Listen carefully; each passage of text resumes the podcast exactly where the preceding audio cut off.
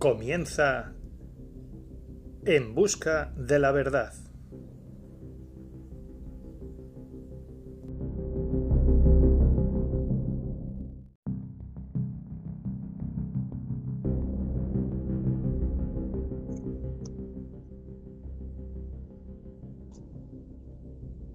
Muy buenas buscadores, bienvenidos a un programa más.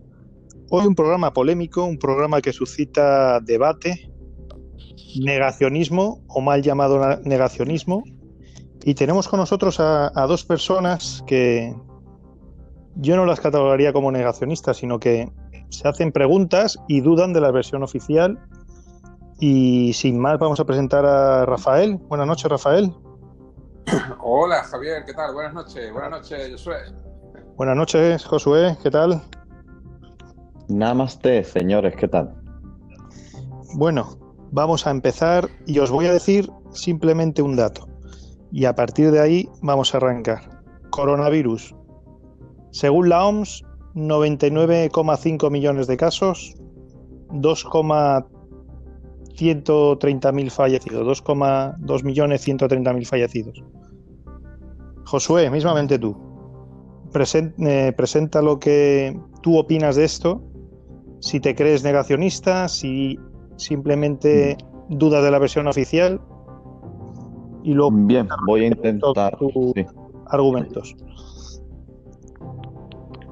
Pues voy a intentar hacer una pequeña entradilla y bueno tengo que decir que mi punto de vista es totalmente personal y voy a intentar ser filosófico porque no suelo trabajar con datos delante y voy a, mm, expresar eh, mi día a día, lo que veo, lo que siento, lo que me transmiten las personas que están a mi alrededor y mi experiencia, ¿no?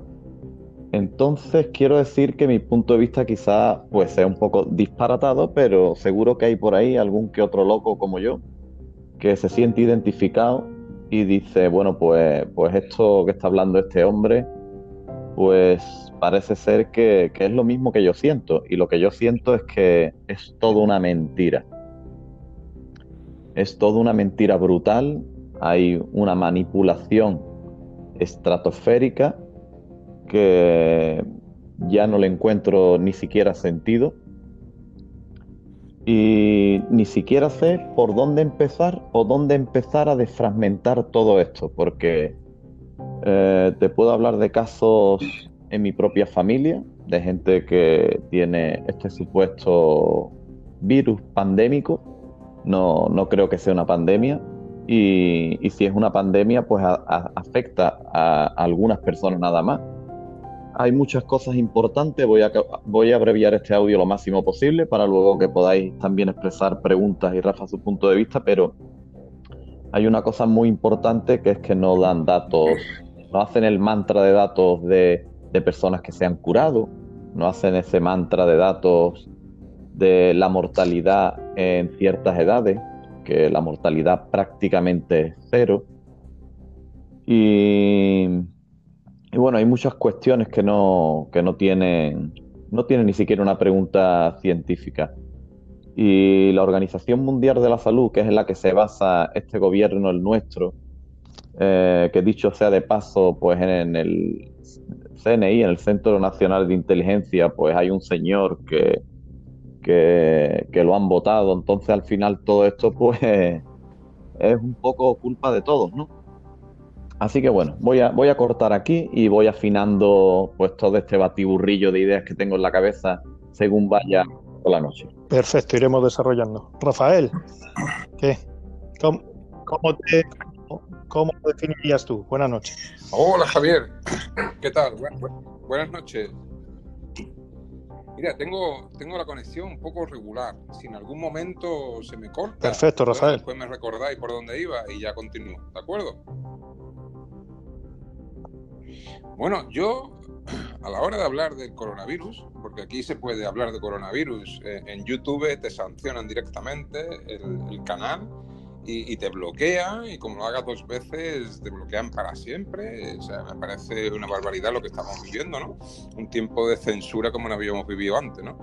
Entonces aquí, bueno, pues esta aplicación pues, que estamos usando pues nos permite grabar este podcast cada uno en su casa y expresar la opinión libremente que cada uno tenga, ¿no?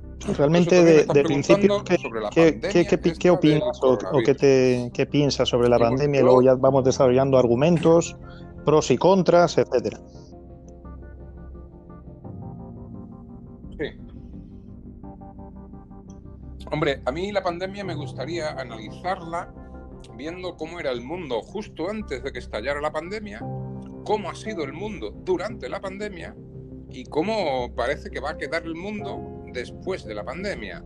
En un primer momento habría que ver cómo estaba el mundo antes que estallara el virus este.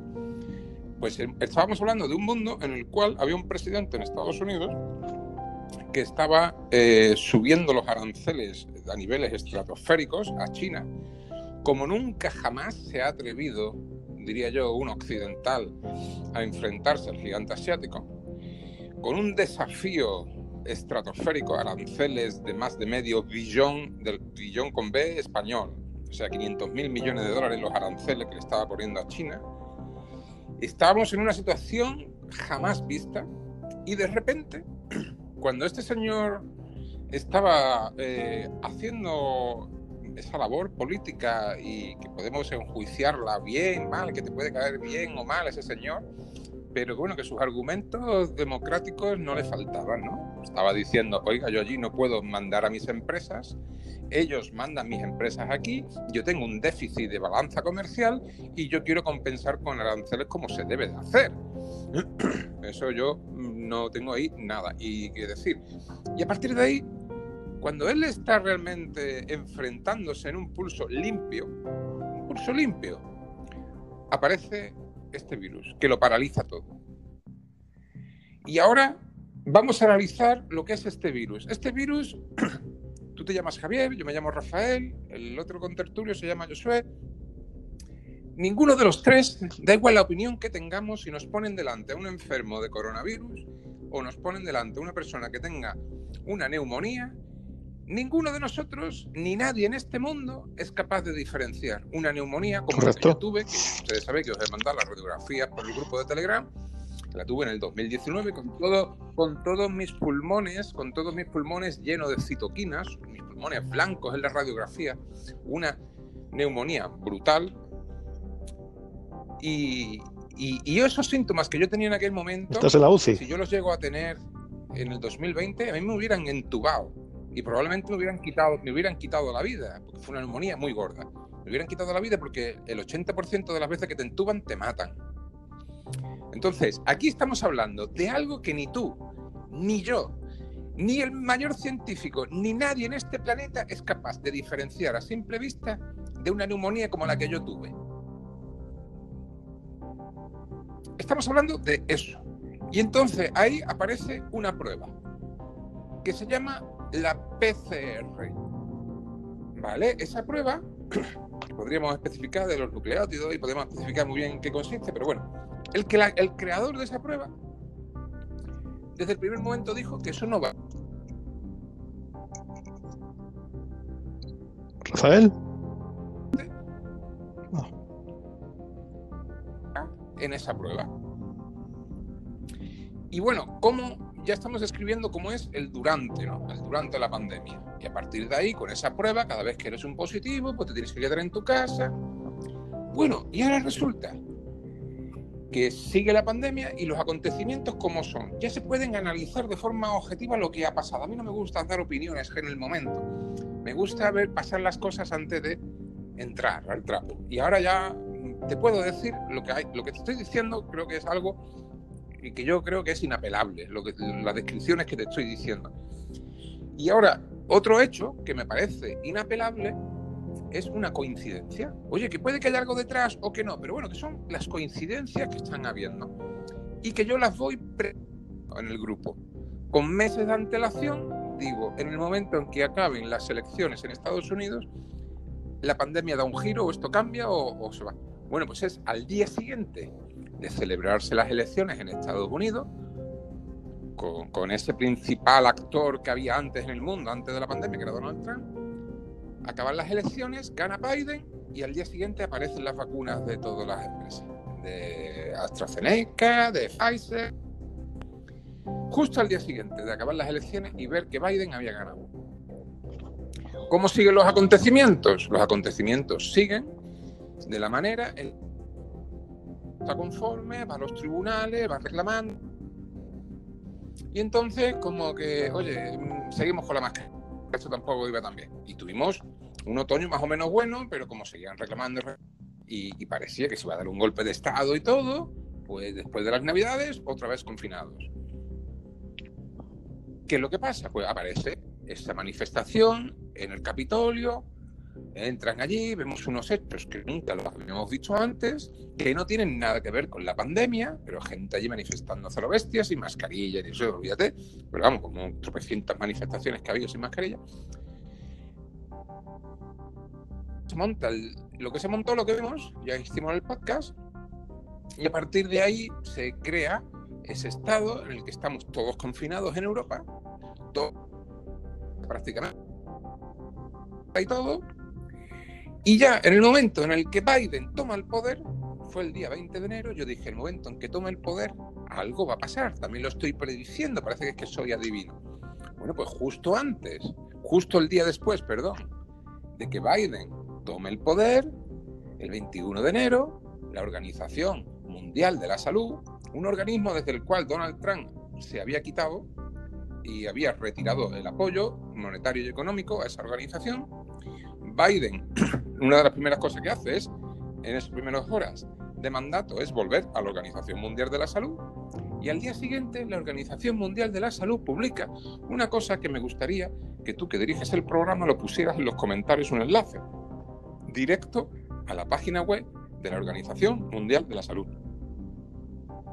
de acuerdo. Justo al día después, justo al día después de que Biden coja el poder y dice, Oiga, las PCRs, esas pruebas que nos han marcado la vida, que todo el mundo ya sabe lo que significa, y, lo, un positivo de esos, dice la organización, oiga, las PCRs no son, viene a decir, un, dice, un positivo de PCR no significa que tenga la COVID.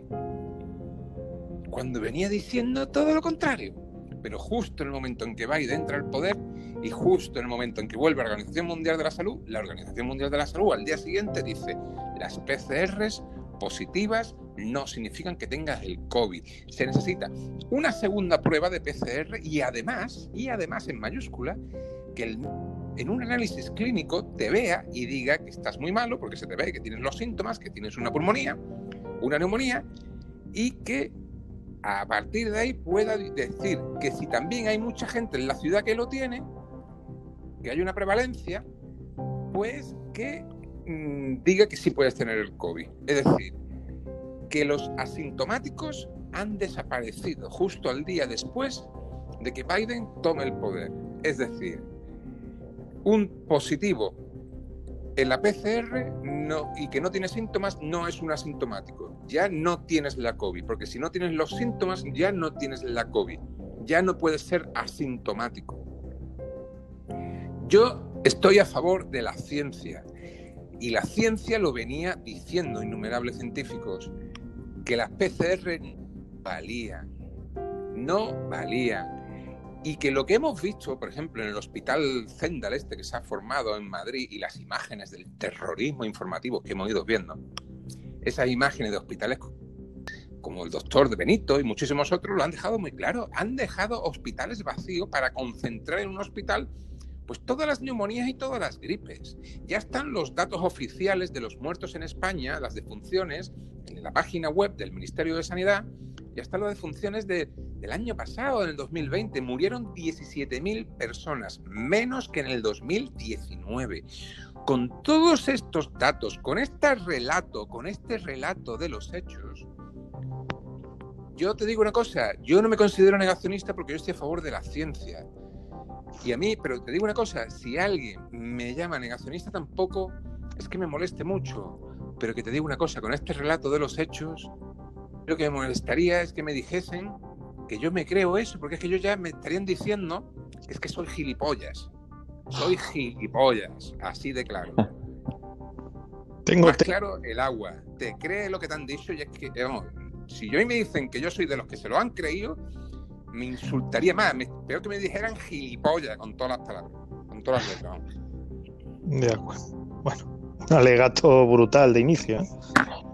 Josué, ¿en qué, en qué, en qué momento eh, tú, tú, empiezas ya a dudar de que, de que algo no te cuadra o que aquí no hay, no hay virus? ¿No? Porque yo supongo que como todos al principio de la pandemia, ¿no? Yo me acuerdo que lo veíamos un poquito de, de escepticismo, ¿no? Desde la noticia desde China. Hablamos en el grupo si iba a llegar, no iba a llegar. Llegó al final, empezamos a ver contagios. Al principio yo creo que todos teníamos un poquito de, no miedo, pero expectativa a ver qué iba a ocurrir, ¿no? Pero ¿en qué momento tú ya dices, no me cuadra algo, no, no lo veo claro? ¿En qué momento tú crees que ya esto no, no es la realidad que nos están contando? Cuéntanos.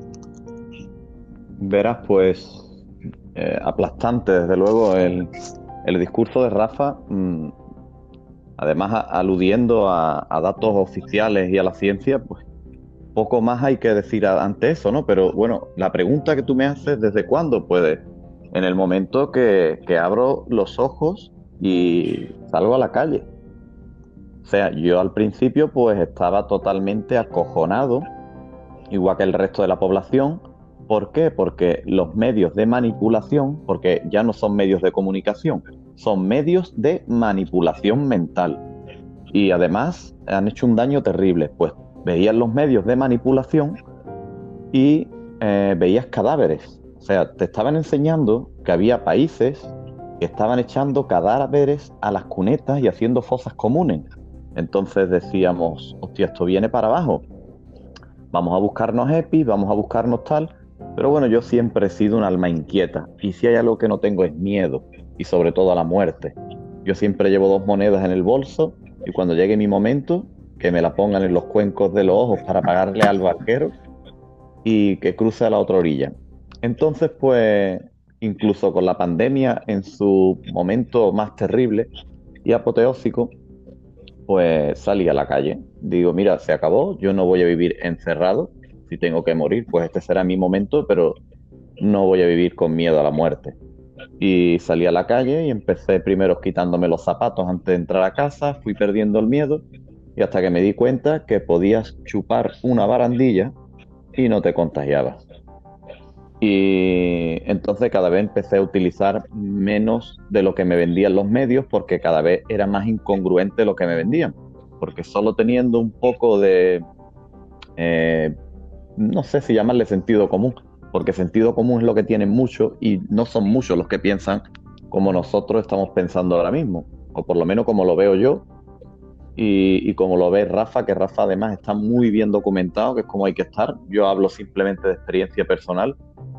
Y, bueno, pues después de todo esto, pues digo, aquí hay algo que falla. Y, y si yo no cumplo ninguna medida, eh, inmortal mmm, en mi espíritu o mi, o mi energía, pero mi cuerpo físico debería de contaminarse igual que todo. Y después pues ya las incongruencias de que, de que no veía estas montañas de cadáveres, ¿no? Que te vendían los medios y que, bueno, en cierto modo, pues mi, mm, mi plano de conocimiento de personas, o sea, que conozco a muchísima gente, mi abanico de, de conocer a personas es muy amplio, muy amplio, me he dedicado mucho a trabajar al público y bueno, pues conozco solo una persona que ha muerto porque es una persona mayor con patologías muy graves. Y entonces pues mm, poco más que decir a esto. Y entonces mm, verdaderamente en mi familia tengo gente que está confinada, no tienen síntomas, han dado positivo en un PCR que no sirve para nada, en fin, eh, no tiene sentido nada de lo que nos han vendido. Primero la Organización Mundial de la Salud pues empezó a decretar una serie de medidas que ellos mismos en 24 horas, 24 horas se llegaba, ellos mismos se llevaban la contraria, avalándose mm, con la palabra, con la bandera de la ciencia, que es lo más grave que ha pasado aquí, porque aquí no impera el sentido común, aquí las personas ven la tele, le inculcan el miedo y se abanderan también con esa bandera de la ciencia, sin tener ni pajolera idea de, de, de, nada con respecto a ciencia. ni, ni cuáles son los principios básicos de la ciencia, ni de la física, ni de nada absolutamente. Solo hacen caso de los que le dicen los medios de manipulación nacional, que están totalmente manipulados y eso ya se sabe. Pero mm, he escuchado incluso a gente decir que hay que tener fe. Perdona, que hay que tener fe. ¿Esto acaso es un dogma o una religión?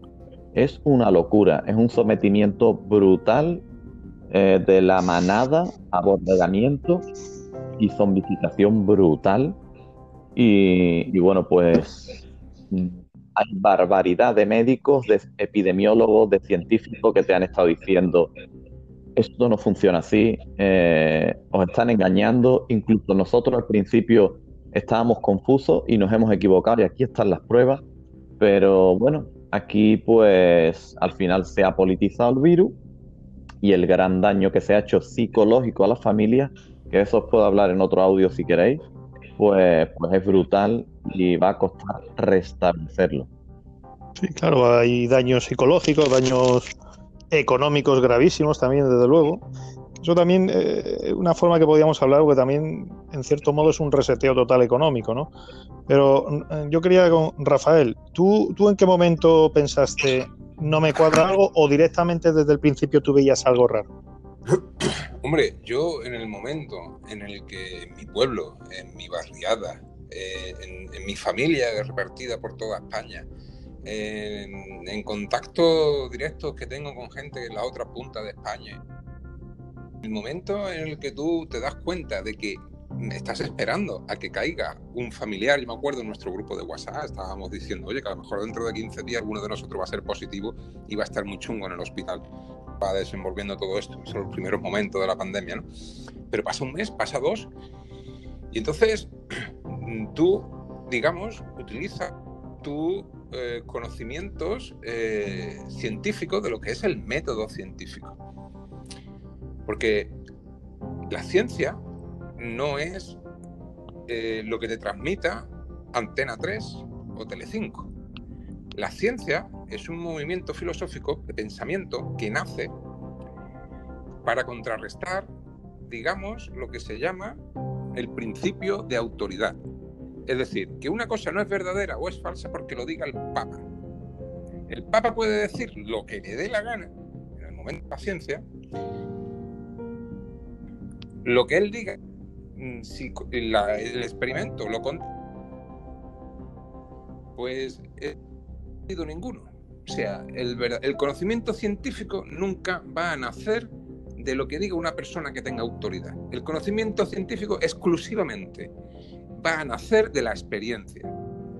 Y yo puedo hacer ciencia, y tú puedes hacer ciencia, y yo puedo hacer ciencia el método científico todo el mundo. Eso no es un método exclusivo de una élite, de la Organización Mundial de la Salud, no es un método exclusivo del Papa, ni del gobierno, ni de Telecinco, ni de Antena 3. Entonces, en el momento en el que tú tienes tropecientos familiares repartidos, vecinos y gente conocida, y te das cuenta de que aquí no está muriendo gente, bueno, habrá muriendo gente, pero no gente mayor que tú dices, oye, pero puede haber muerto de otra cosa dice, esto a mí no me cuadra. Alguien de mi familia ya tendría que haber muerto de coronavirus. Ahora, ¿ahora qué pasa? Que te salta uno y te dice, te voy a echar los muertos de este, porque este murió de coronavirus.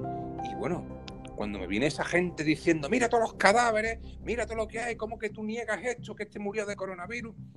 Mi pregunta, a esa persona que tiene ese familiar fallecido, que me viene a decir que ese familiar ha muerto de coronavirus, una simple pregunta. ¿Le hicieron la autopsia al cadáver de su familiar? No. Lo quemaron. No se le puede hacer autopsia porque lo dice la Organización Mundial de la Salud, nada más que puso dos principios al, al iniciarse la pandemia.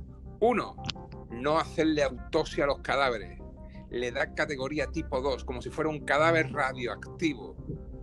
Y ahí es cuando los médicos italianos empezaron a desobedecer a la Organización Mundial de la Salud y se dieron cuenta que lo que mataba eran los coágulos de sangre, igual que en una neumonía, y empezaron a dar anti, anticoagulantes, desobedeciendo el mandato de la Organización Mundial de la Salud, que era anticientífico. No experimentes, no le autopsia a los cadáveres.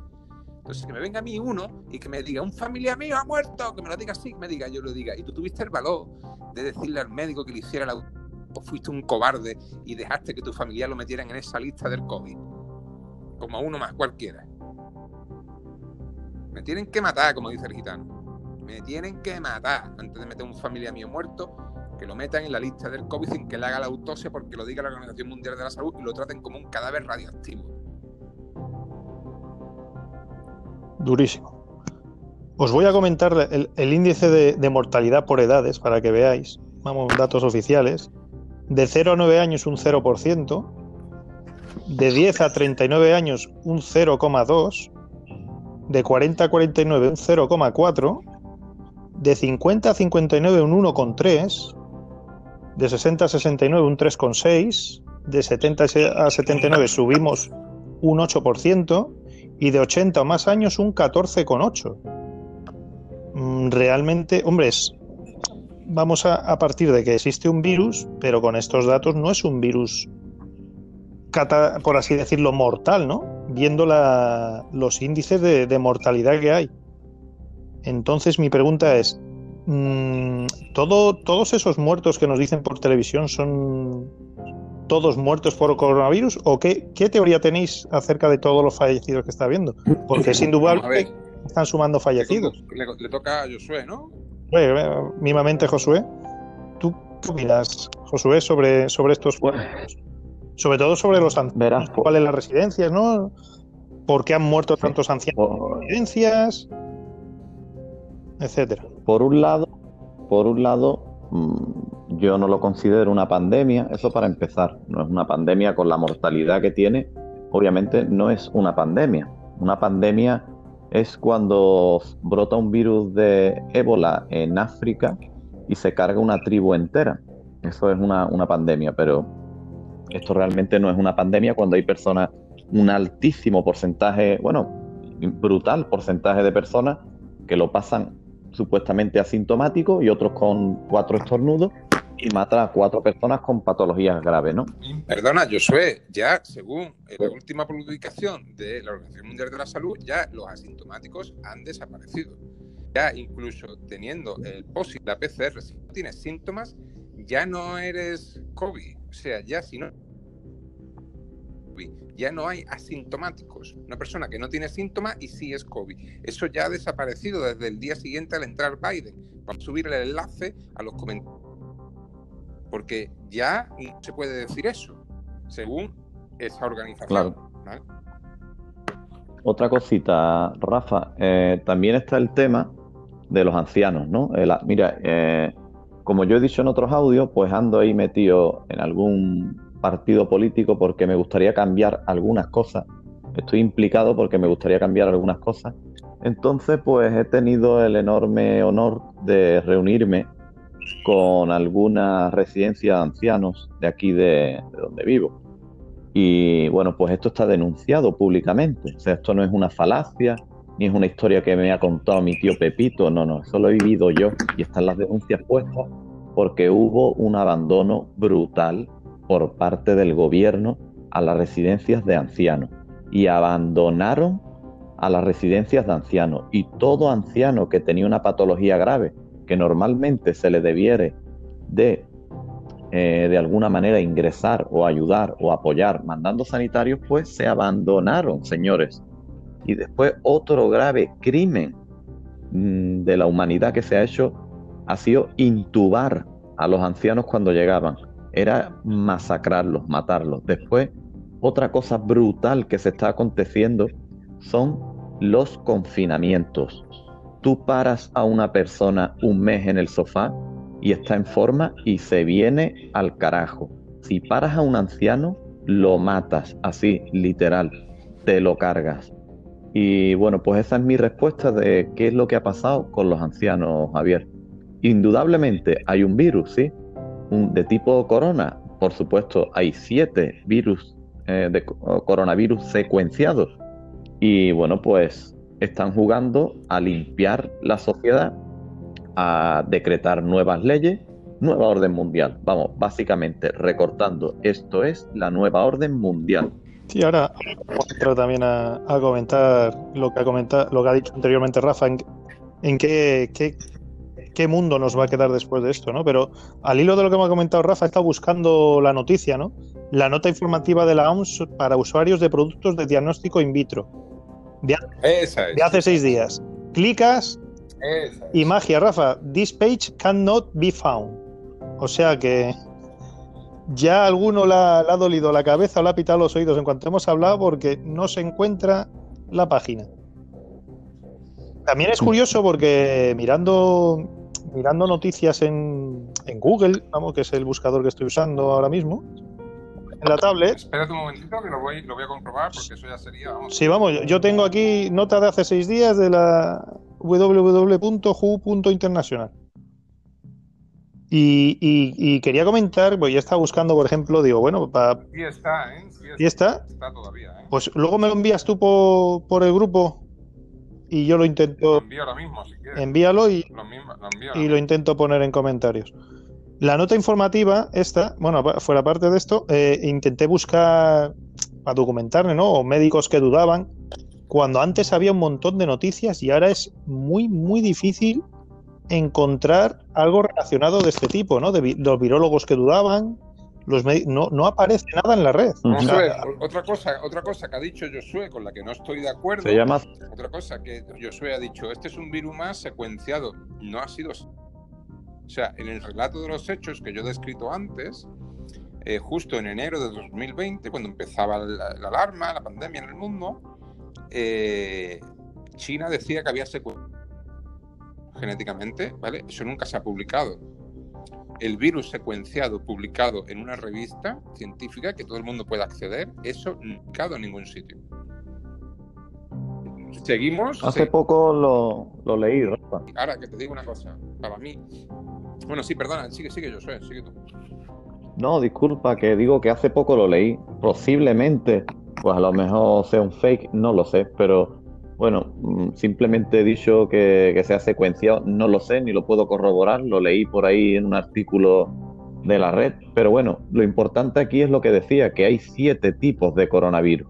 Entonces, eh, vamos a ver, eh, ¿con qué están jugando? Eh, porque ahora están vendiéndonos que si la primera ola, la segunda ola, la tercera ola, ya- y habrá todas las olas y la marea que a ellos les den la gana, porque realmente, como tú bien dices, no nos muestran con documentos pues esta primera ola de qué secuencia tenía ese virus, la segunda ola tampoco, y esta tercera ola, pues, pues en qué se basan para decir que este virus pues, pues es de una distinta cepa, si este virus se ha secuenciado, si es de una cepa, dónde está eh, el estudio del anterior virus y del primero. Realmente esto, que yo tenga conocimiento, no nos lo muestran, ¿no? No lo sé, lo mismo soy ignorante, no lo sé. Ra- Rafa, para ti to- todo este tema de las muertes, ¿a qué, a qué es debido?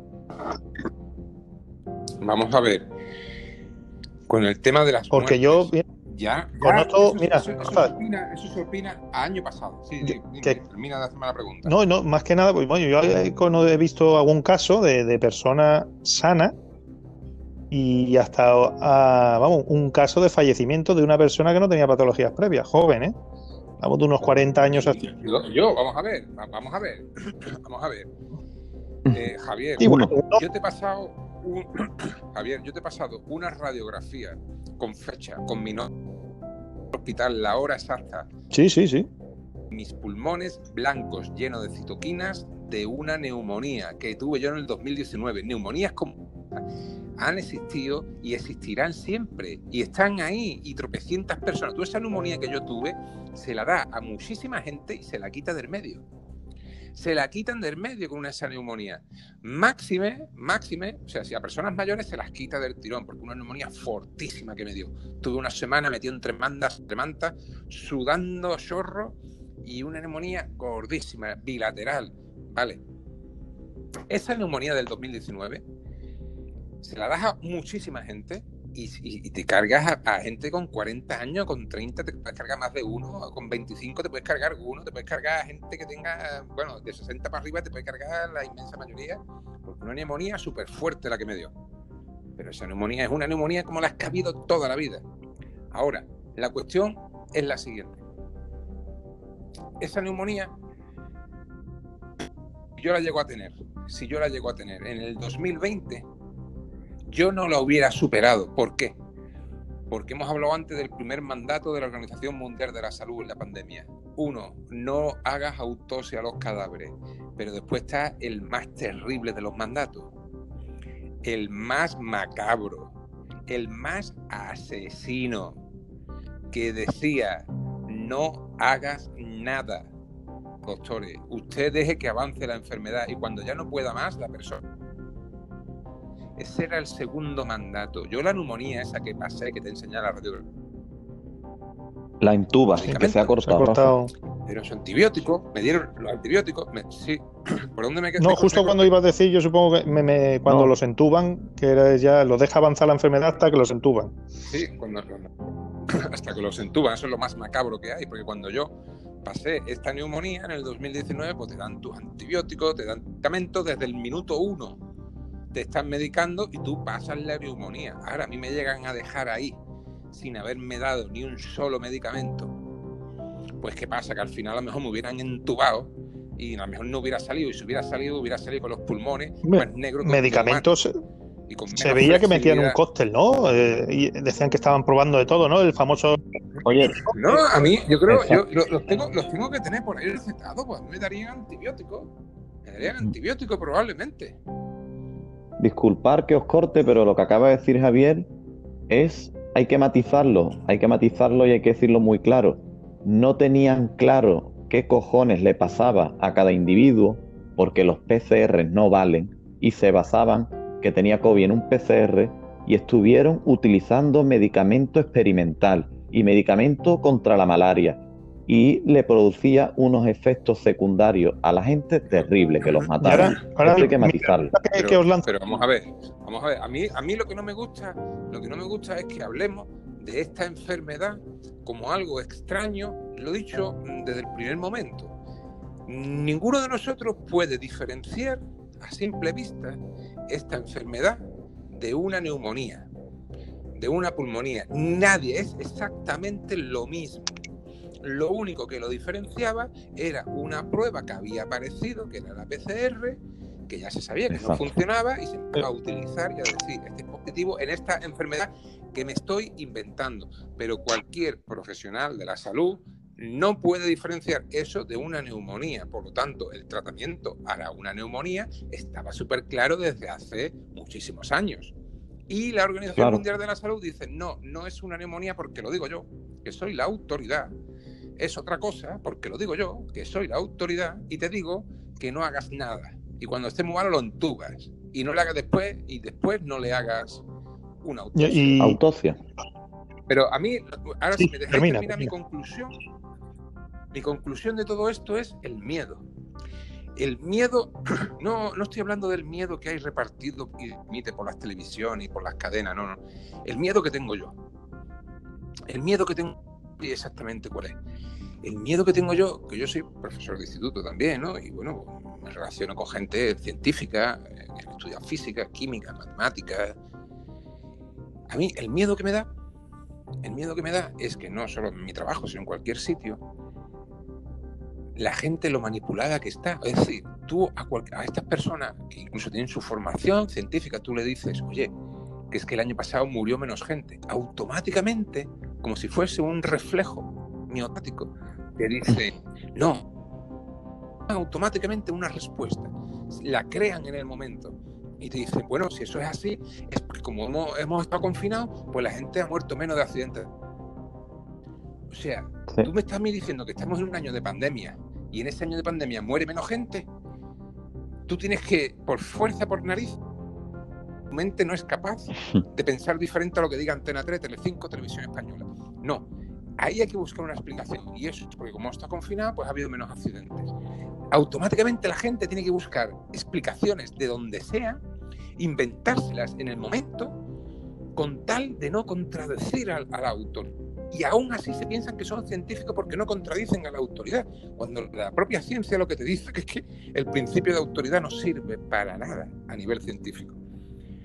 Eso por un lado, el miedo de que cuando hablas con una persona dice que han muerto menos gente el año pasado, se buscan esa excusa. Y después, cuando le buscas otro dato y le dices, no, espérate, tú sabes también que la gripe ha desaparecido de España.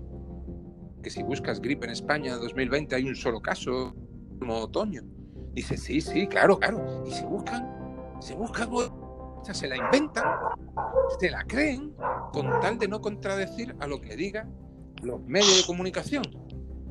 Que luego los muertos.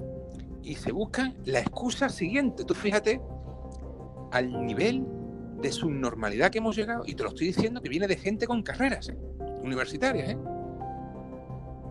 Tú fíjate cuando tú le dices, no hay casos de gripe, te dice, claro, no hay casos de gripe porque llevamos la mascarilla, gracias al gobierno. Entonces tú te quedas mirando y tú le dices, yo, yo qué hago con esta persona, de verdad, con este pedazo de carne con ojo. Vamos a ver, chiquillo, por, vamos a ver, de verdad, esto ya es lo último. O sea, gracias a las mascarillas somos capaces de eliminar un virus milenario como el de la se transmite por el aire, pero con la misma y gracias al gobierno le tenemos que dar las gracias al gobierno, pero tenemos que culparnos a nosotros de irresponsables porque mientras la gripe desaparece, el coronavirus sube. O sea, has dicho que hemos hecho desaparecer a un virus milenario por la mascarilla, ¿será que es que entonces estamos llevando la mascarilla? Pues si estamos llevando la mascarilla, ¿por qué el virus del coronavirus sube? ¿Será que se transmite por otro lado? ¿O será que es totalmente inútil la mascarilla y, los casos de gripe ahora no se le llama gripe, se le llama coronavirus? ¿No será más fácil pensar eso? O sea, estás rodeado de gente que tú le das datos y automáticamente se inventan respuestas al momento con tal de no contradecir el principio de autoridad. Una auténtica vergüenza. Y eso a mí me acojona. Me acojona el ver lo vulnerable, lo manipulables totalmente que somos como sociedad. Un auténtico escalofrío que me da. ¡Qué barbaridad! Estamos al pique del repique de decir, la culpa es de aquellos y a la guerra. Así estamos. Rafa, simplemente para puntualizar, yo cuando, cuando me has comentado que hay un caso de gripe, yo creo que se refiere a un brote de gripe, ¿eh? porque estoy viendo datos y según Carlos III, el Instituto Carlos III, eh, la media se sitúa en 255 casos por 100.000 habitantes. Pero yo creo que sería de... ¿De, de... qué año? No, de 2020. Vamos, esta, esta última semana, del 20 al 26 de enero. ¿De esta última semana, ya de 2021? Sí, sí, vamos. Espera, ¿eh? 30, 30 de enero. No, tienes razón, tienes razón, es del año pasado. Disculpa. Disculpa, a ver. El año pasado que todavía no, que todavía no habíamos entrado Correcto, estoy intentando, porque yo también he leído... Ahí hemos subido, en el grupo hemos subido un montón de noticias al respecto, no hay gripe este año. Vamos, te lo digo porque te conozco gente que trabaja en los hospitales y me lo dicen, no, la gripe no hay. Mira, en el Independiente sin noticia de gripe. Sí, señor. 37 casos por 100.000 habitantes. Ha bajado la incidencia. 2020-2021. Hasta el 27. Datos hasta el 27. Pero escúcheme, escúcheme. Un, resumen, ¿eh? Voy a hacer un, pequeño resumen para, ir terminando, ¿no?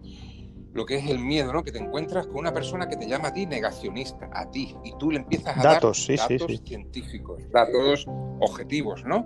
Le empiezas a decir, oye, mira, que ha muerto 17.000 personas menos. Te dice, eso es porque hemos conducido menos los coches y estábamos encerrados pero el número de muertos por coronavirus eh, se, disparó. Y digo, pero que yo, es que no ha habido gripe. ¿Será que le han llamado? No, no, no ha habido gripe porque llevamos la mascarilla. Y pero que el coronavirus ha subido y entonces si llevamos la mascarilla, ¿por qué el coronavirus sube? Bueno, porque mm, la gente mm, se la quita, se la quita, coge la gripe, ¿no? No, no, no, vale, ya empieza a titubear. Y ahora tú vas y le dices, mira, es que también te, me dice, pero es que me dice, es que había un número de muertos, vamos por 50.000 muertos. Y entonces tú le dices, vamos a ver, usted sabe que esos 50.000 muertos, que hemos muerto menos, pero aún así usted dice que han sido 50.000 eh, los que han sido de COVID, ¿vale? Y entonces tú le dices, usted sabe que el Instituto Nacional de Estadística en España cambió el criterio el 1 de enero de 2020. Y dice, no, no, ¿qué significa eso? Y le digo, mira, durante más de un siglo, el Instituto Nacional de Estadística ha priorizado, a la hora de apuntar la causa de muerte, ha priorizado lo que es eh, la enfermedad crónica sobre la enfermedad aguda. Es decir, si usted tiene una, una enfermedad crónica como un cáncer y, y llevas tres años y estás en fase terminal y en el último momento coges un resfriado, pues no te apuntaban como causa de muerte lo agudo que era el resfriado, te el crónico. como causa de muerte lo crónico que era el cáncer. Pero desde el 1 de enero del 2020, ya mm, adelantándose a lo que venía, voy a cambiar las estadísticas y voy a apuntar como causa de muerte lo agudo. Es decir, había personas que se han estrellado con el coche y se han matado en un accidente, Sí, le han hecho la PCR, Eso también lo he escuchado esa que falla, mm, le da positivo y lo apuntan de muerte de coronavirus. Mira, Rafa, ref- Y se- bueno, o sea, y, y aún así les da igual, porque ven los muertos en la tele y por mucho que se lo diga a Rafael Rivera o se lo diga a cualquier otro, eso, no, lo que diga Antena 3 seguro que es mm, verdadero. mira. Rafa, Es acojonante. Yo lo que he flipado este año es que da miedo de, de dónde vivimos y lo que pueden hacer con nosotros. De lo que se han dado cuenta, lo que a mí me da miedo es de lo que se han dado cuenta los políticos de- del poder que pueden llegar a tener. Que como digan, este tío ha muerto de Sí. esto, y tú ves que ha muerto de un resfriado, te dice que es de esto, y tú estás creyendo, Dios, qué mira, reforzando lo que tú has dicho de la gripe, Rafa, fecha 20 de 29 de diciembre, el jefe del 12 de octubre. Lo tengo aquí, el señor Rafael Delgado, jefe del Servicio de Microbiología del Hospital 12 de Octubre. La circulación de gripe de virus respiratorios en España es prácticamente nula. Ahora mismo no hemos detectado ninguno. O sea que aparte de, gripe, con todas las muertes que otra vez hemos hablado, hay diversos virus que también son respiratorios y matan en torno a 5.000 muertes. Por ejemplo, el virus respiratorio sincitial produce unas 5.000 muertes anuales en España y todavía no hemos detectado un caso. Curioso cuando menos, pero mm, Oye, el- brutal, ¿eh? aquí afirman que, por ejemplo, es que las mascarillas son muy eficaces para luchar contra la gripe, pero se supone que si tú no contagias de gripe, tampoco deberías contagiar de coronavirus, ¿no? Si vas protegido por una mascarilla, ¿no? Claro, es que cosa- es lo mismo. Oye, esto de la gripe, perdóname que te haga un inciso, es bestial, ¿no? Porque ahí Rafa ha dado la clave. Oye, me estás diciendo que un virus que tiene cientos de años y causa miles de muertos, De 15 a 20 en mil España causa al año. 17 o 20, claro, 20.000 muertos. Me estás diciendo que hay un mercado brutal, bestial, que mueve millones de dólares con respecto a vacunas y medicinas. Y me estás diciendo que con una simple mascarilla, con un trozo de tela que se amarra a las orejas, ha desaparecido esto. Perdóname, pero discrepo. Y luego me puedes explicar entonces, como tú bien dices, por qué este virus se sigue contagiando con confinamientos masivos. O sea, el virus ha subido cuando más confinados hemos estado y con mascarilla, con la gente acojonada, atemorizada, quitándose los zapatos antes de entrar a su casa, limpiándose las manos, la cara y los testículos si es necesario con gel hidroalcohólico. Y le dices esto a una persona y te dice, oye, pero tú estás loco, ¿no ves la tele? Y le digo, perdona, no la veo. Y dice, ah, claro, entonces es que no ves los muertos. Y le digo, oye, pues por más que miro a mi alrededor, no veo muertos. ¿Tú conoces a alguien que se haya muerto? Y me dice, sí, es que mi tío o mi primo o el vecino de tal se murió. Y le digo, sí, ¿y qué edad tenía? 70 años, ah, sí. Y resulta que pesaba 120 kilos y llevaba ya 10 años esperando la muerte. Entonces, brutal. Aquí yo me quedo con el miedo, con el experimento brutal que han hecho con la sociedad. Está atemorizada, pasan por todas. Mañana si le dicen que se metan un plátano por el recto porque evita el contagio de coronavirus, lo harán y nos apalearán como las focas a los que no nos metamos ese plátano. Es una bestialidad. Realmente eh, el bombardeo mediático que llevamos es importante. Eso es otra sería otro motivo de, de otro de otro podcast, ¿no? Esa, esa manipulación de los medios, ya solo no solo de esto, sino por ejemplo aquí en Europa lo hemos vivido con Donald Trump, ¿no? Donald Trump aquí en Europa parecía el diablo personificado, ¿no?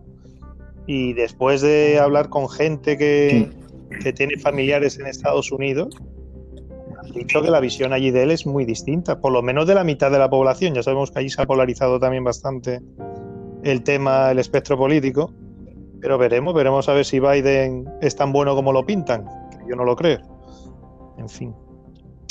Bueno, seguimos. Hombre, yo a ese respecto, con el tema de la manipulación, también quiero enlazar con un tema que tenemos pendiente eh, de tratar, que es el tema este de poder hablar con los muertos, ¿no? Según Bill Gates, Sí. que también habría, habría que dedicar otro programa entero a Bill Eso lo, Gates. lo tenemos previsto, sí.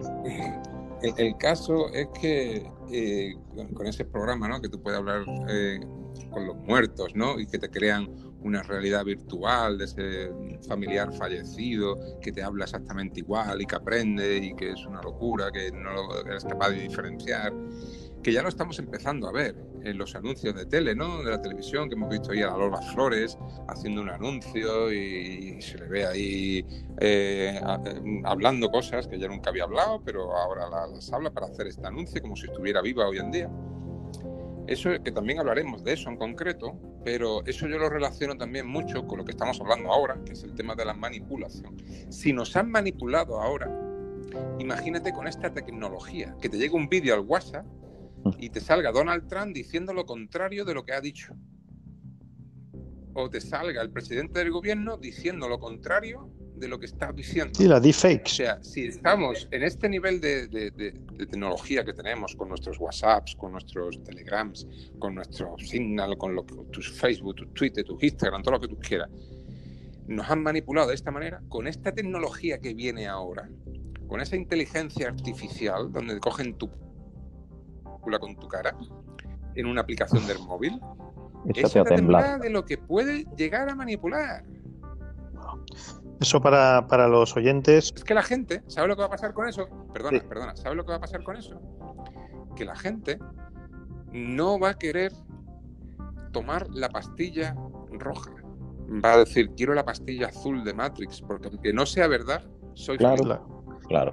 Quería añadir, Aunque no sea verdad, para la gente que nos escucha de lo que está hablando Rafael y de lo que haremos un otro programa en un, en un futuro breve, es que Microsoft ha patentado un chatbot que, que permitirá hablar con personas que han fallecido. ¿Qué quiere decir esto? Que usará contenido consistente en imágenes, grabaciones de voz, publicaciones de redes sociales y etcétera de la persona fallecida, la creará en 2 o, o 3D y tú mediante realidad virtual interactuarás con ella. O sea, me parece una pasada. Y vamos, con unas connotaciones éticas importantes, ¿no? Pero vamos, eso, eso lo trataremos en otro, en otro podcast porque eso es para, para un programa largo, ¿verdad? sí, sí, eso lo podemos tratar en otro momento si queréis, no hay ningún problema.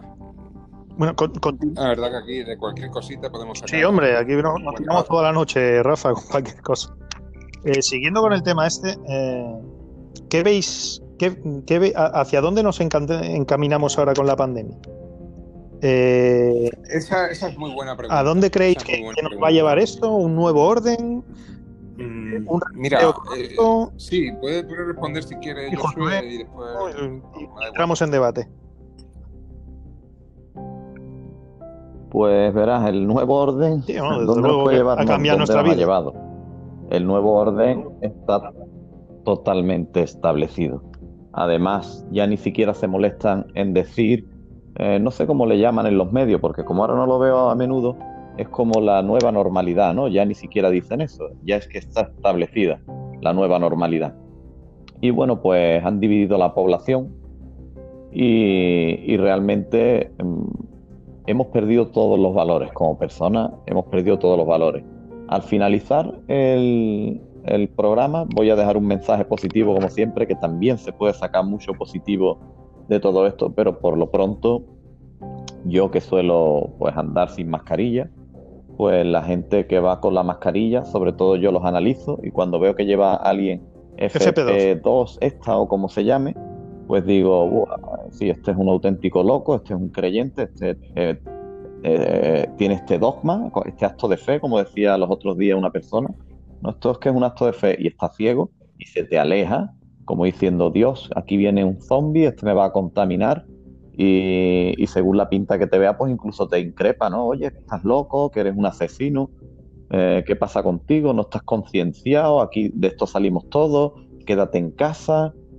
eh, eh, por favor, eh, tus padres que los vas a matar y toda esta mierda que les han metido en la cabeza, ¿no? Y, luego por otro lado hay gente que va con dos mascarillas, dos mascarillas, doble. Y yo a esta gente le tengo que decir que es la tercera ola, que tienen que ir con tres, con tres mascarillas.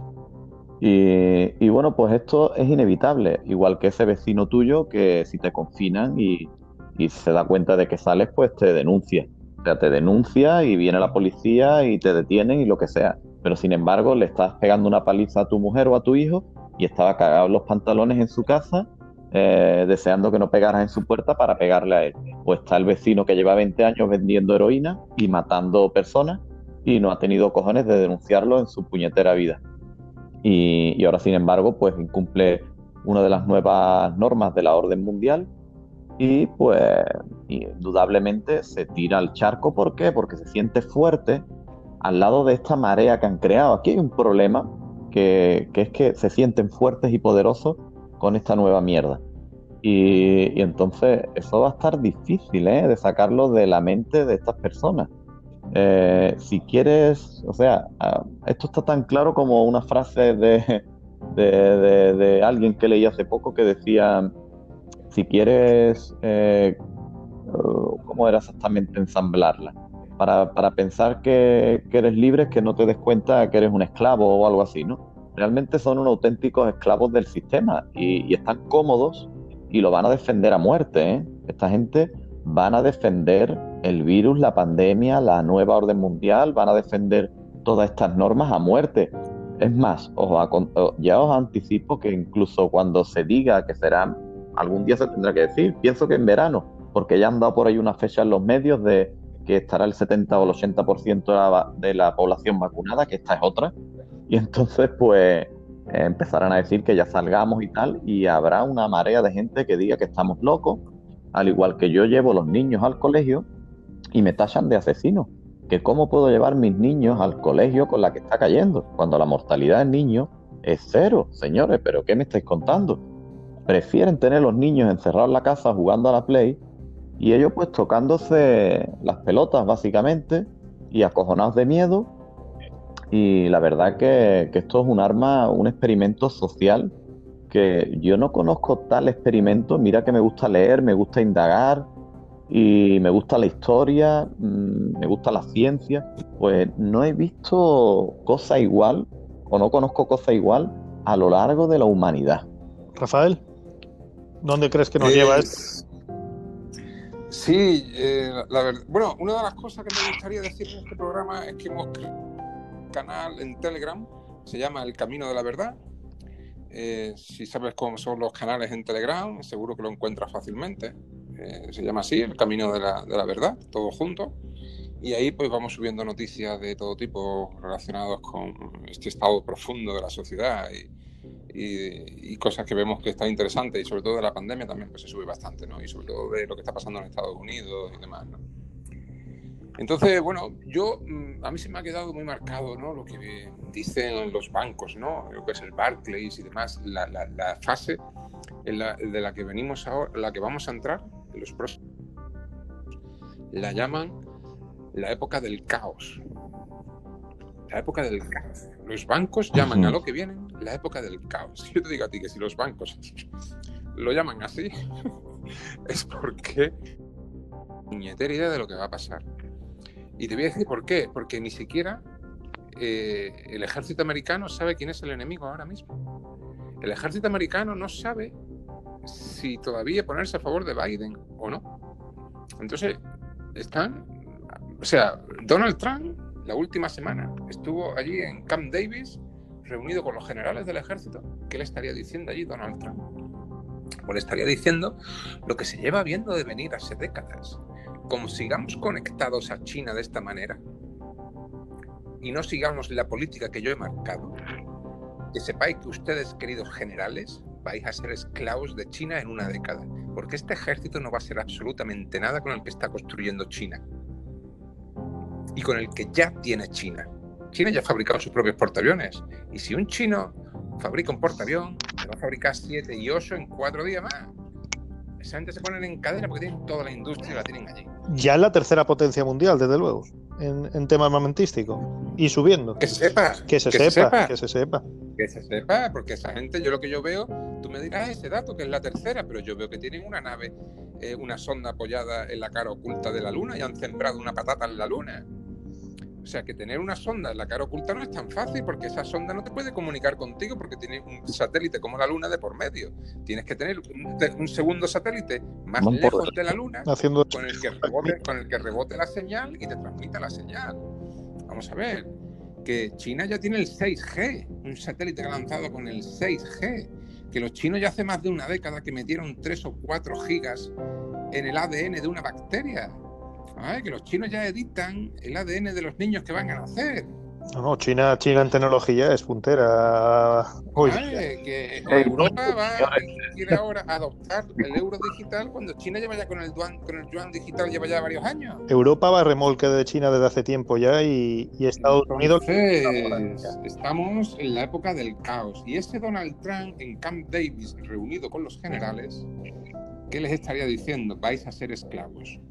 Vais a ser esclavos. Porque yo he tenido que echar a Kissinger.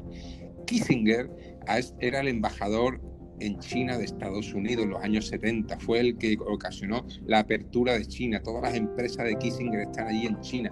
Él es el auténtico beneficiado del Club Bilderberg. El Kissinger se beneficia de que China ha ido creciendo, ha ido creciendo y ha estado ahí. Donald Trump lo ha echado, lo ha desmantelado, ha abierto los ojos a la gente. Y ahora viene el Biden, que también tiene sus negocios en China y demás. ¿Y qué es lo que ha hecho el segundo día? Mandar dos acorazados, dos buques de guerra al mar de China. Y que China diga, y que China diga, ¡eh, eh! Ya está aquí Estados Unidos, esto no es garantizar la paz lo que está haciendo. Pero la pregunta de los generales, ¿esto es de verdad o es de mentira? O sea, ¿ha mandado los buques para que nosotros pensemos que China es el enemigo o simplemente es para disimular y ahora le quito los aranceles y seguimos como íbamos? Y esta gente siguen creciendo y haciéndose más fuertes. O sea, ¿el juego que está haciendo Biden ahora contra China es de mentira o es de verdad? O sea, ¿lo está haciendo para disimular y que China siga creciendo y al final implantar el comunismo en todo el mundo? ¿O lo está haciendo realmente porque tiene amor por la patria de Estados Unidos? El tiempo lo dirá. Los generales están dudando. Estamos en la época del caos. El caos siempre ha surgido cuando han caído los grandes imperios y si cae el imperio americano va a surgir caos porque van a querer reclamar su, su silla, ¿no? Y vamos, el principal candidato es China. China yo creo que es el país, bueno, creo no, claramente es el país más reforzado en esta pandemia, ¿no? Al principio yo me acuerdo que pensaba, yo personalmente pensaba, digo, ya han soltado un virus en China para joder a los chinos. Y ahora resulta que los chinos han sido, como siempre, el almacén mundial. Todo el mundo se ha gastado y se sigue gastando cantidades de dinero inmensas en, en EPIs, en equipos que lo fabrica todo China hoy día en el mundo. El 80% de, de las cosas que se fabrican en el mundo es en China. Y China ha salido muy reforzada, ¿no? Porque ahora Pero- mismo pero compra ver, deuda de Pero vamos a ver, Javier, Javier. El problema no es solo que China lo fabrique. Ese, no es tanto el problema. El problema más gordo es que China fabrica, pero no permite, no permite que tus empresas entren allí. Es decir, yo Sí, muy fabrico, tú dependes de mí, pero tus empresas, tus tarjetas Visa, No tus tarjetas Mastercard, tus, tus Google, tus Volkswagen, tus BMW, tus empresas no van a entrar aquí. Entrarán las que yo quiera Correcto. y hasta aquí. Las demás no, porque no me interesa. Y punto, tengo yo el control. Y sale un multimillonario como el Jack Ma, el, el- el CEO, el dueño del empresario jefe de Alibaba, Sí, y de ha dicho algo en contra del Partido Comunista Chino y se ha pegado tres meses y desaparecido. desaparecidos, O sea, sí, señor. Punto y pelota. No, allí, allí no se puede Entonces, la- aquí es lo que mando hay. yo. También mando yo. A tu casa meto todas las empresas que yo quiera. Ahora tú, la mía, no me metes ninguna. O sea, que no es que aquí yo me, me llevo la fábrica, no, no, aquí que juego sucio y encima cojo mi moneda, la devalúo para que te salga todavía más barato y tú te vengas para acá.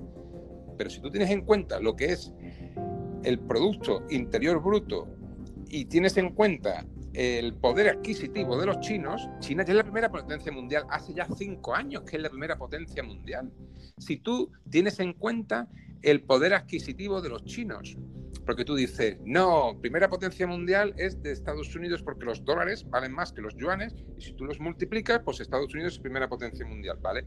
Pero es que tú con esos dólares, viviendo en Estados Unidos, te puedes comprar un coche, una casa, tal, tal, tal. Pero ese chino, con esos yuanes, se compra el coche, cuatro casas y 300 más. Tiene mucho más poder adquisitivo con la economía que ellos tienen y como la manejan entre ellos, su poder adquisitivo es superior al del Estados Unidos. Es decir, queman más recursos del planeta. Hablando claro. Sí, no, no. Comen más petróleo que tú y que yo. Comen, fabrican más lavadoras para ellos, fabrican más coches para ellos. Es decir, tienen más poder adquisitivo que tú y que yo y que todos los países occidentales juntos. Eso es lo que hay. Y ahí mide la, la real economía. En cuánto se están comiendo del planeta y cuánto te estás comiendo tú. En el pastel, no en lo que vale la moneda, lo multiplique y me viene con gilipolleces. En lo que se comen en el, en el iba a comer tú, te iba a comer Y en eso son los primeros, la primera potencia del mundo. Y esto podría ser otro, otra explicación de lo que estamos viendo, la desconexión de China. A lo mejor Biden se lo toma en serio y es un auténtico patriota y dice, espérate, vamos a respetar las libertades del mundo, vamos a cortar, vamos a desconectar de China, es el momento de desconectar de China. Lo veremos durante estos cuatro años. ¿Qué, qué es lo que hará? Montar una guerra, montar un pollo por algún otro lado, distraernos pero al final el gigante lo dejará seguir creciendo.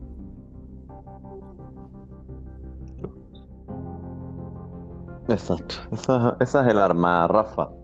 Eh, juegan a la distracción y al miedo. Y después da hoy una pincelada que animo a todo el que nos escuche a que investigue un poco sobre el Club Bilderger y también les animo a que busquen sobre el Consejo de los Trece. Entonces, una vez que hagan esto, pues comprenderán muchísimas cosas y comprenderán el porqué de la manipulación de los medios de comunicación y de la manipulación incluso de los medios. Oye, es que dice, ¿cómo nos van a engañar con los muertos de coronavirus? Oye, pero ¿no recordamos incluso la guerra del Golfo Pérsico, las armas de destrucción masiva, que se suponen que había fotos y vídeos de estas armas y bombardearon ciudades llenas de mujeres y niños, los masacraron y jamás aparecieron estas armas de destrucción masiva. Si al final los grandes, ¿no? Como pueden ser Soros y todo esto, es la cara visible de los hilos que hay detrás de todo esto. Sí, es más oscuro de lo que nosotros pensamos. Hay mucho que mucha Está claro, hablar del Club Bilderberg es ser un poquito principiante. Nosotros ya lo hemos hablado en nuestros programas, ¿no? Que el Club Bilderberg es la punta del iceberg y el George viajete de 80, 90 ya y que tiene 8 mil millones de euros, vale. Pero es que a lo que pertenece él, a la familia Rothschild, eh, o por ejemplo al, al, Blackstone, la compañía esta que tiene 6 billones de euros con P, eh, de España, de millones, de millones de millones, eh, eso sí que mueven los hilos. Y el George solo lo utilizan para comerse todos los palos que se lleva ese hombre con 90 años. La cabeza de turco. Pero bueno, que el poder está muy repartido también ahí arriba. Claro. yo tampoco lo niego pero tienen muchos intereses en común, muchos intereses en común. Y ahora la pelea claro, mira, Rafa, ahí... China eh, se va al Partido Comunista Chino o no se va. Y le seguimos dorando la píldora. Es decir, queremos vivir como viven los chinos con el Partido Comunista Chino, que mucha gente quiere así. ¿eh? Mucha gente quiere así. Quiere un gobierno ahí que mande y que tú hmm. estés en tu casa encerrado y así Aquí la para trabajar y que sepa todo de ti y te controla al máximo. Eso lo quieren. Y han llegado así gracias, gracias a la tecnología que se ha hecho aquí en Occidente y no la han ido copiando.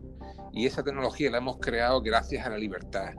Y la libertad es lo que hace las mayores creaciones de toda la historia de la humanidad. Y fuera de la libertad no va a venir nunca jamás un Jin Kong Yuno o un Xi Jinping a controlar un país y a decir tenemos que ser creativos e inventar y desarrollar. Nunca lo va a hacer. Al contrario, siempre va a cortarle los cojones al cochino para que engorde y va a reventarlo todo siempre. Guste o no nos guste esa libertad y ese riesgo es lo que nos ha hecho como sociedad, como humanos y para todos. Y salirnos de ahí y meternos en una dictadura siempre va a ser el oscurantismo y el fin de todo el desarrollo. Y el fin puede significar una inteligencia artificial de ese tipo que aniquile automáticamente a cualquier opositor que piense diferente. Y ahí es donde estamos. Pero que te digo una cosa, que hay mucha gente que prefiere así. Sí, sí, sí. Yo he escuchado a mucha gente de decir, a ver si nos encierran, que, que estaba muy bien en casa, cobrando un ERTE, y tumbado en el sofá viendo Netflix. Eso es así. Pastilla. Yo, yo te digo, yo soy profesor de instituto, funcionario del grupo A. Yo tengo un- llevo 15 años, 16 años. Yo, yo te digo, un- como lo que hicieron el año pasado, esa barbaridad, pues imagínate. Ahora quieren hacer una sincrónica en el que estoy en clase, pero al mismo tiempo estoy online. Yo, estupendo, pero mi asignatura es educación física. Mi asignatura es una de las más inteligentes que hay, dejar que los chavales se desahoguen se desarrollen eh, físicamente, emocionalmente, que se relacionen entre ellos, que jueguen un partido de fútbol, de baloncesto, que puedan competir, saber ganar, saber perder, saber respetar las normas, desarrollar su corazón, sus pulmones, todas sus capacidades, toda su inteligencia, como los grandes genios han hecho, desde Alan Turing, Newton, Einstein, todos han sido grandes eh, personas que, que han hecho gran actividad física, desde Kant, que iba a dar grandes caminatas todos los días a las 6 de la tarde, o Alan Turing, que tenía la, la- la- la- marca para poder ir a las Olimpiadas como maratoniano y no llegó a ir a las de Londres porque tuvo una lesión. Eh, es decir, la actividad física es la potencia del cerebro como hardware en sí, de fuera un ordenador, ventilarlo y darle todas las capacidades que puede llegar a tener. Todo eso, esa es mi asignatura, todo eso está fuera. Todo eso está fuera. Todo eso no hay PlayStation que valga, ni, ni, ni educación sincrónica que valga, que tú me lo vayas a sustituir. Mensana incorpore sano, está claro.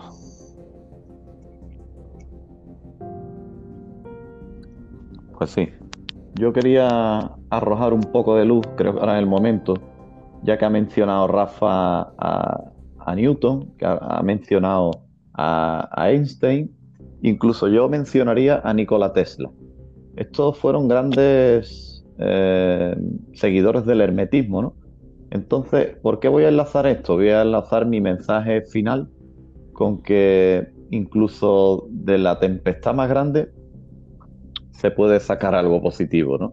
Yo gracias a, a la pandemia, a lo primero que le he perdido el miedo, además sinceramente lo digo, es a la muerte. Estoy preparado para, para de alguna manera emerger energéticamente cuando, cuando sea necesario, puesto que eso es indudable, ¿no? Que somos energía. Y bueno, en el camino he conocido a grandes personas. Y quiero arrojar un poco de luz también diciendo de que, al igual que yo, pues habrá miles de personas que se sienten identificados porque los he conocido ¿eh? en todo este tiempo, que yo he cambiado, he cambiado y, soy una persona más espiritual y más estudiosa. ¿eh? Estudio muchísimo, cuanto más estudio, más me doy cuenta de mi, de mi ignorancia de mi desconocimiento. Pero quería pues dar este punto de vista positivo, porque sí que hay muchísima gente que está, pues, a eso sí que le llamo yo negacionismo total de la realidad y de la vida. Estás eh, sumiso, estás sumergido en la oscuridad, en el miedo, en el temor. Y, bueno, pues quizás este, esta pandemia les haya valido a un montón de gente como yo, pues hayan despertado, hayan tenido ese despertar de conciencia y le hayan perdido el miedo a la vida y el respeto. Y simplemente pues sean felices con lo más básico, con lo más efímero. Y esto es una realidad que se le ha despertado a tantísimas personas como yo. Entonces, gracias a eso, pues se cura tu mente incluso y te das cuenta que no necesitas nada, no necesitas absolutamente nada y no necesitas, por supuesto, encender la tele. Y solo necesitas tu paz interior, encontrar tu lugar en la tierra y saber para qué estás aquí, que simplemente es para intentar de algún modo mmm, ya no ayudar a los demás, sino ayudarte a ti mismo, a encontrar esa tranquilidad y esa paz. Para que tú entiendas al mundo y entiendas a los demás, primero te tienes que encontrar a ti mismo. Y una vez que consigas eso, pues todo este miedo y todo este mundo materialista y toda esta basura que nos inculcan, esa reprogramación que nos hacen desde pequeños, pues se irá al traste y se, y se abrirá un camino de luz y de esperanza, que ahora mismo hay muy poca gente que lo ve, pero te digo que esto ha valido de arma de doble filo para despertarle a mucha gente como yo ese sentido de la vida que, que creo que al final es lo que cuenta. Perfecto. Rafa, legado final. Bueno, pues. ¿O algo que añadir? Sí, yo siempre mi poema, ¿no? Eso de que todo lo que se puede decir es mentira. Y lo que no es mentira es silencio y el silencio no existe. O sea, que por mucho que hablemos, bueno, pues simplemente damos nuestra expresión libre, si un programa de entretenimiento. Eh, si en algún momento pues he dicho la palabra gilipollas y demás, pues bueno, si se le puede poner ahí un pi, porque bueno, siempre es mejor no, utilizar palabras más sonantes. Pero, pero es que hay mucha gente que se está suicidando por todo esto. ¿eh? Ya, es que es hora de dar una colleja, por lo menos intelectual, a más de uno ya. ¿eh? Hace falta, es que hace falta. Collejones intelectuales ya hace falta ya, ¿no? De esta manera, un zasca ya, de alguna manera. Porque la gente está tontada de una manera que es que es brutal, vamos. Pues muy bien. Pues bueno, señores, yo creo que ha sido un programa muy, muy interesante, ¿no? Espero que la gente cuando lo escuche abra los ojos o no, pero por lo menos habéis hablado en libertad y como bien has comentado antes, Rafa, aquí por lo menos no, se censura como en YouTube, ¿no? Eh, a las dos veces que sale coronavirus te borran el vídeo. Así que yo creo que ya vamos a despedir el programa. Ha sido muy interesante y espero veros prontito en otro programa, que espero que tratemos el, tema de Microsoft, ¿eh? que va a dar mucho juego, ¿eh? el tema de chatbot de, con los fallecidos. Sí, bueno, ¿De acuerdo? por dónde voy yo. Vale, pues estupendo, el próximo día lo hacemos. Muy bien, pues buenas noches, Rafael. Josué, dime. Yo Sí, que yo ya anticipo por dejarlo ahí un poquito en el aire que mi punto de vista es que incluso puede ser una creación. Puede ser. Llamémosle de vida. Lo veremos el próximo episodio. Un saludo, señores. Un saludo. Pasarlo bien.